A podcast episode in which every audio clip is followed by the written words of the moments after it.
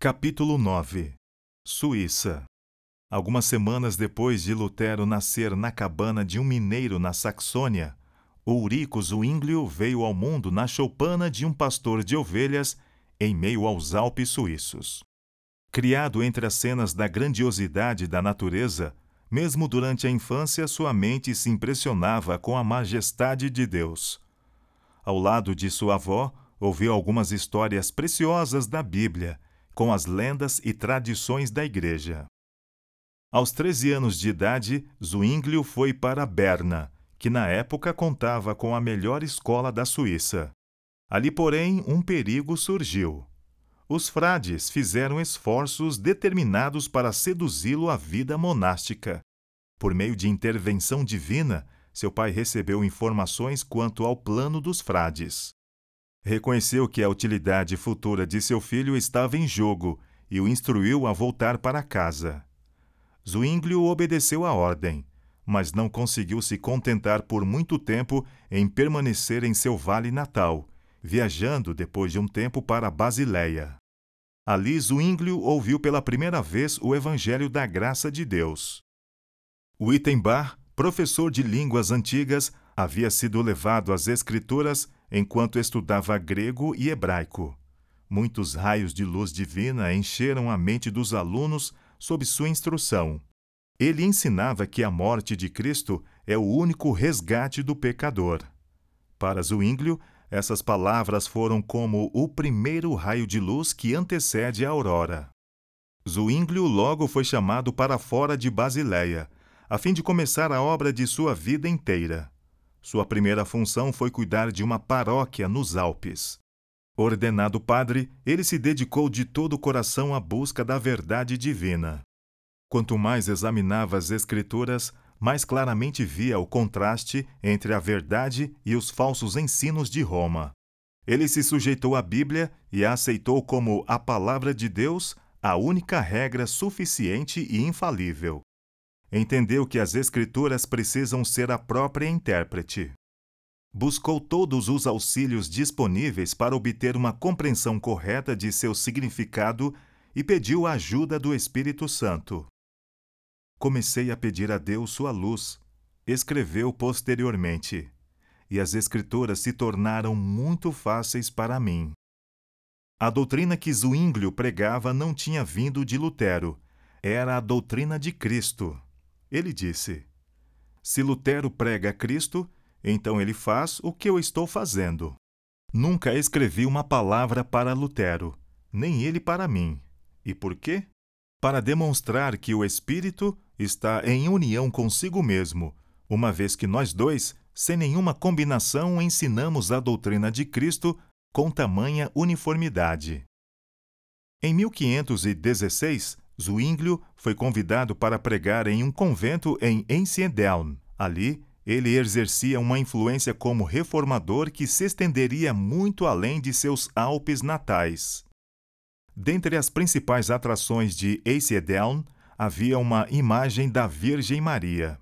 As pessoas diziam que ela tinha poder para realizar milagres. Acima do portão do convento estava a inscrição: aqui se pode obter a remissão completa dos pecados. Multidões provenientes de todas as partes da Suíça e até mesmo da França e da Alemanha iam até o altar da Virgem. Zwinglio aproveitou a oportunidade para proclamar liberdade por meio do Evangelho para esses escravos da superstição. Disse: Não imagine que Deus está nesse templo mais do que em qualquer outra parte da criação obras inúteis, longas peregrinações, ofertas, imagens ou apelos à Virgem Maria ou aos santos seriam capazes de obter para vocês a graça de Deus? Como uma capa brilhante, uma cabeça lisa e uma roupa longa e esvoaçante, ou chinelos bordados em ouro poderiam ajudar a perdoar os pecados? Cristo afirmou que no passado foi ofertado na cruz é o sacrifício e a vítima que pagou a dívida por toda a eternidade dos pecados daqueles que creem. Para muitos foi um amargo desapontamento ficar sabendo que sua difícil jornada tinha sido em vão. não conseguiam compreender o perdão livremente oferecido por meio de Cristo. Estavam satisfeitos com a maneira que Roma os dirigia. Era mais fácil confiar a salvação aos sacerdotes e ao Papa do que buscar pureza de coração. Entretanto, outras pessoas receberam com alegria as boas novas da redenção por intermédio de Cristo e, com fé, aceitaram o sangue do Salvador como sua expiação. Foram para casa e contaram aos outros sobre a preciosa luz que haviam recebido. Dessa maneira, a verdade viajou de cidade em cidade e o número de peregrinos ao altar da Virgem diminuiu drasticamente. As ofertas também foram reduzidas, bem como o salário de Zuínglio, que vinha delas. Mas isso só o levou a se alegrar por ver que o poder da superstição estava se quebrando. A verdade começava a ganhar esperança no coração das pessoas. Chamado a Zurique Após três anos, Zwinglio foi chamado para pregar na Catedral de Zurique, a cidade mais importante da Confederação Suíça. A influência que ele exerceu ali seria amplamente sentida. Os clérigos começaram a instruí-lo quanto a seus deveres. Faça todo o esforço possível para recolher a renda dos membros, sem deixar de lado nem mesmo o mais simples deles. Seja diligente em aumentar os recursos provenientes dos enfermos, das missas e, de modo geral, de toda a função da Igreja. Quanto à administração dos sacramentos, a pregação e o cuidado do rebanho, você pode usar um substituto, especialmente na pregação. Zwinglio ouviu em silêncio essa instrução e disse em resposta: A vida de Cristo foi escondida do povo por tempo demais. Pregarei todo o evangelho de Mateus Consagrarei meu ministério à glória de Deus, ao louvor de seu Filho, à real salvação das pessoas e a seu crescimento na verdadeira fé. As pessoas se aglomeravam em grande número para ouvir suas pregações. Ele começou seu ministério abrindo o Evangelho e explicando sobre a vida, os ensinos e a morte de Cristo. Dizia: É a Cristo que desejo conduzir vocês. A Cristo a verdadeira fonte de salvação.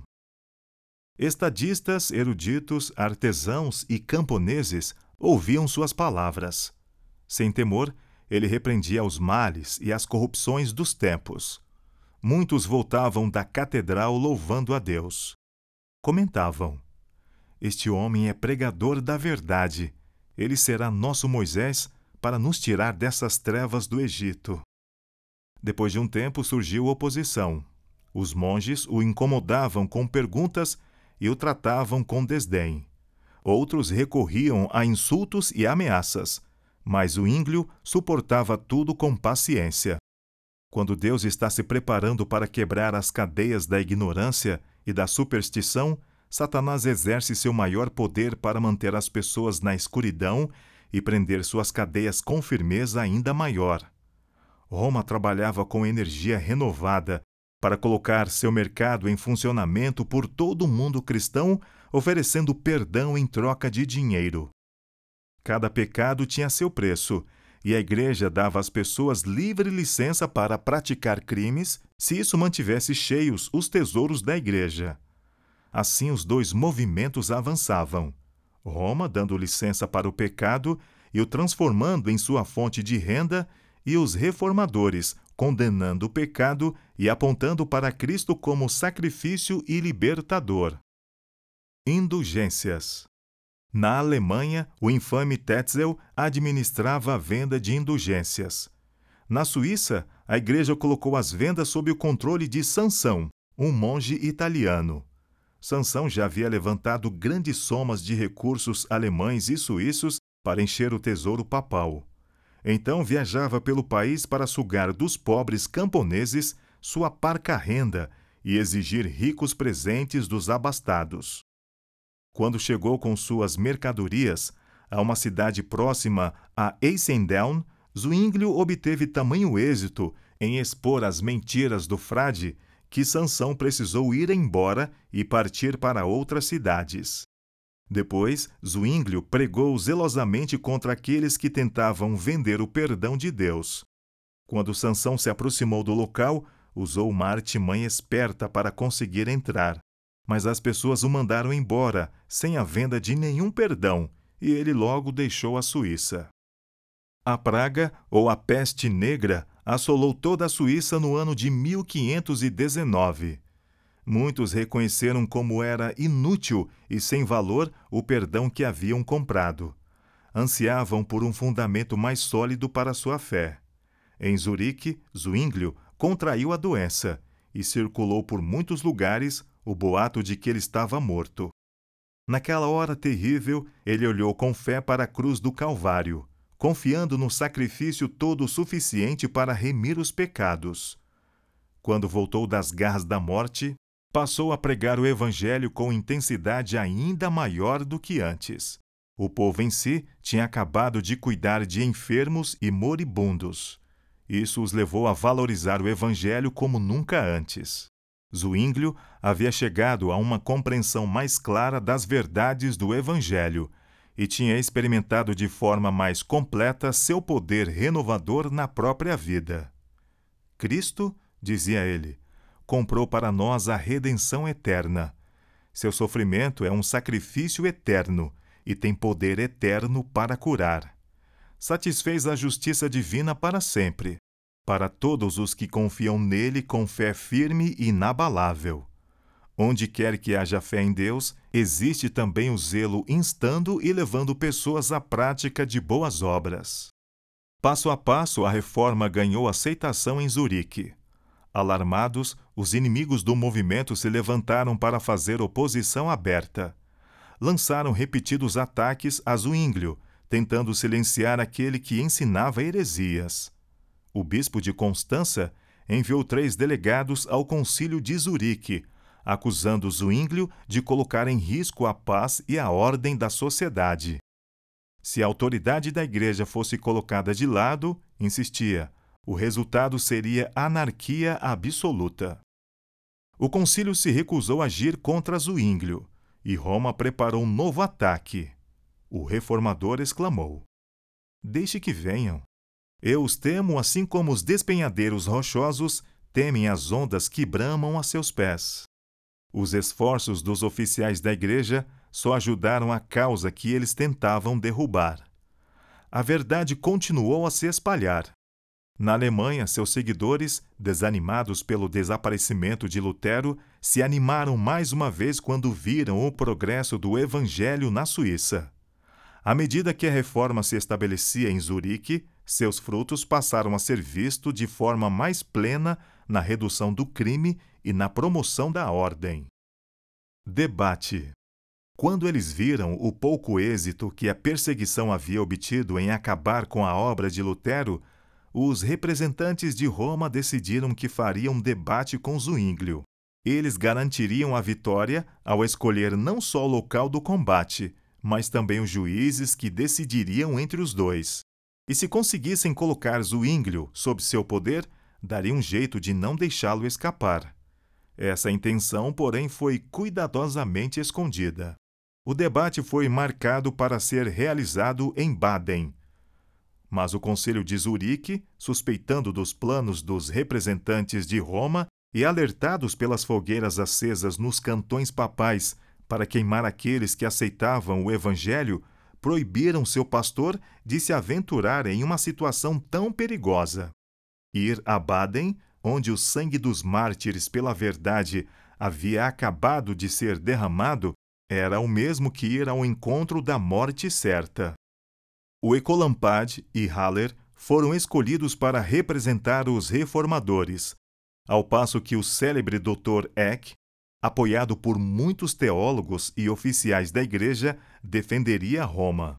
O lado romano escolheu todos os secretários, e ninguém mais tinha permissão de fazer anotações sob pena de morte.